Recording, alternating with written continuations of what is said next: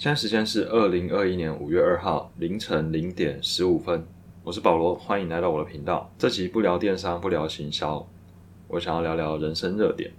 人生热点这个词还有概念，并不是我发明的，而是我之前看书的时候看到，在之前某一集我的 podcast 里面有提到这个词。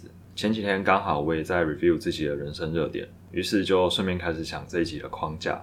每个人的时间、精力、专注力都是有限的。透过列出人生热点来厘清价值观，做出决策，拟定策略和行动方案，会比埋头瞎忙还要来的重要。因为我们都知道，选择比努力还要重要。这是一个找自己的过程，也是和自己的约定。人生热点，你可以把它理解成人生的投资组合。从宏观的角度来看，你所有的任务、计划还有承诺，都会包含在这些热点的范围里面。今天我会分享最近一次我是如何整理我的人生热点，我的思考脉络是如何。听完这一集之后，可以花一些时间整理你的人生热点，我觉得它会有助于你往理想的人生迈进。之前有提到，我今年的发展主轴是财务效率啊，因为我觉得前几年的都太过保守，之前一直都走着守成的路线，因为常常会想到人家说，嗯，中乐透的人几年后就破产的几率很高。然后我也会怕走入相同的路，虽然我没有中乐透。在二零二零年的时候，我把人生热点依序拆解成能力、职业、健康、关系、财务、乐趣。因为今年我的发展主轴变了嘛，所以我也把我的人生热点顺序重新排列，并且更新这些热点里面的呃细节。这次新的排序会是财务、能力、乐趣、关系、健康、职业。每个人的热点可能不太一样，所以你可以依照自己的想法进行分类。这些分类变成热点，那它其实就是你要努力的大方向。知道自己关注的大方向有哪些之后呢，更重要的就是它的细节，你要如何去执行。如果没有执行的细节，那这些目标都是随口说说，有点像是画大饼。就像老板说啊，我很注重员工，讲完这句话之后，没有任何相对应的执行。没有任何相对应的措施，那等于就是讲空话。每个人都是自己人生的 CEO，都要对自己的人生负责。如果这个 CEO 经常都在讲空话，那害到的也只是自己而已。OK，回到我自己的人生热点，在财务的部分，我定了几个重点。第一个是提高财务的掌控度，那我自己定的行动方案就是每三个月要清算一次资产，还有每天要计算台股交割户可用的余额。因为台股的交割日是 N 加二天，这件事情非常的恼人。我之前就一直想，为什么我美股感觉掌控度是比较好的？因为美股就是你有多少钱下了之后马上扣掉，然后你可以一目了然，就是你目前账户里面的余额有多少，你投资的资产有多少，然后加起来全部 total 是多少钱。但是台股我完全没办法做到这件事情。看盘软体显示今天的进出，银行的账户也是显示目前的状态。所以会掌控不到交割期这个时间差之内的金额流动，应该说是没办法很直观的感受到，就是你一定是要透过 Excel 去运算才会知道。以前我觉得凭感觉，所以有时候会下超过，或者有时候会不敢下，不敢下单可能就会错过好买点。然后如果下超过的话，就是会被营业员打电话来叫我补钱。所以我这次就设计了一个 Excel。然后每天自己去计算台股交割户可以用的余额。下一个重点是提高资产效率。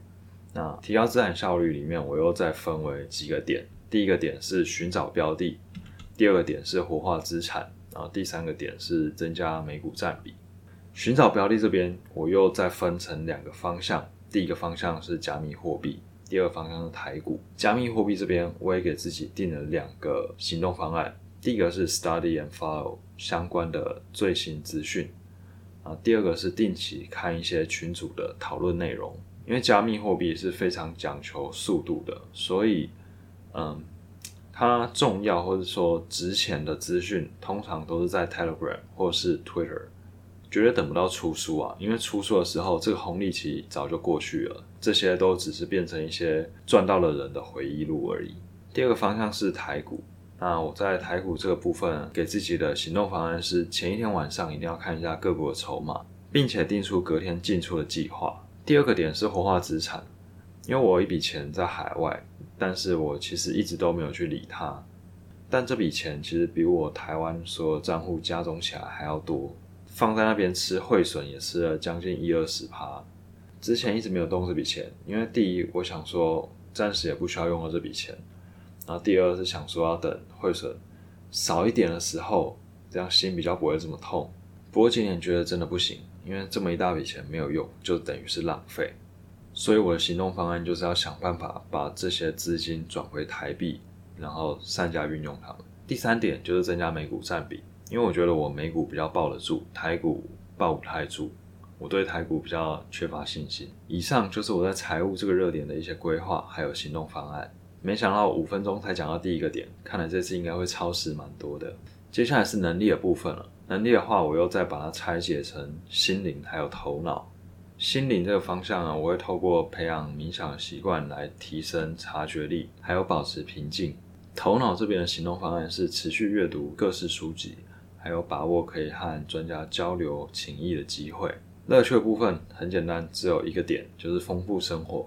啊，行动方案就是尝试没有做过的事物。今年最大的第一个尝试应该就是漂发，我把头发漂了，然后染紫灰色。因为我觉得现在不染，难道要等我秃头的时候才染吗？那时候就没有头发可以玩了。很多事情都是有时间性的，千万不要想说我退休的时候才要干嘛干嘛。很多事情你在那个年纪是做不了的，很多地方是你那个年纪去不了的。我自己手上有一个刺青是 Carpe Diem，意思就是活在当下。有些地方翻成及时行乐啊，但是这样翻译很容易让别人想到就是行乐的这个部分而已。但这句话的意思是要你把握当下的任何机会，并且感受当下所有你的感觉，把每个时刻都当做你在人生的最后时刻，因为只有这样，你才不会活在后悔之中。好像讲的有点远，不过看一下今天的主题，似乎又是高度相关。接下来第四个热点就是关系。那我把关系分成几种，第一个是家人，然后第二个是找到 mentor 可以学习的人，第三是找到适合的人，第四是帮助需要帮助的人，那第五是维系老朋友，第六是认识新朋友。对于这些关系的行动方案，基本上就是多参加一些活动，或是多花一些时间在这些人身上。这边我没有很具体的定说要花多少时间。不过就是会时时刻刻 keep in mind。当我开始发懒的时候，我就会提醒自己说：“哎，我应该要多花一些时间。”下一个热点是健康，健康这个范围是蛮广的，所以我大概又再拆成四个部分。第一个部分是维持良好的生活习惯，那这里面呢包含了有充足的睡眠，然后维持运动习惯，还有多吃健康的食物。然后第二个部分是要降低体脂，那降低体脂的话，其实就跟第一个里面的一些行动方案都非常有关系，不管是睡眠或是运动习惯，还有健康的食物。睡眠真的很重要，除了影响到精神以外，它也会影响到内分泌。睡眠不足也很容易肥胖。第三个部分是照顾视力，啊，这部分的行动方案我应该就是会吃叶黄素，因为依照我的生活还有工作，要减少用眼是非常困难的，所以就是要想一些其他方法来弥补。第四部分是定期检查，包含了全身的健检，还有牙齿健康。这次的健检，我想说，既然都要做了，那就顺便做个大肠镜。没想到检查了前几天是不太能吃东西的，真的是非常痛苦。这又是另外一个故事。Anyway，反正我当时就想，这是一个嗯重要的热点下面的行动方案。那我也没有做过大肠镜，所以就尝试一下。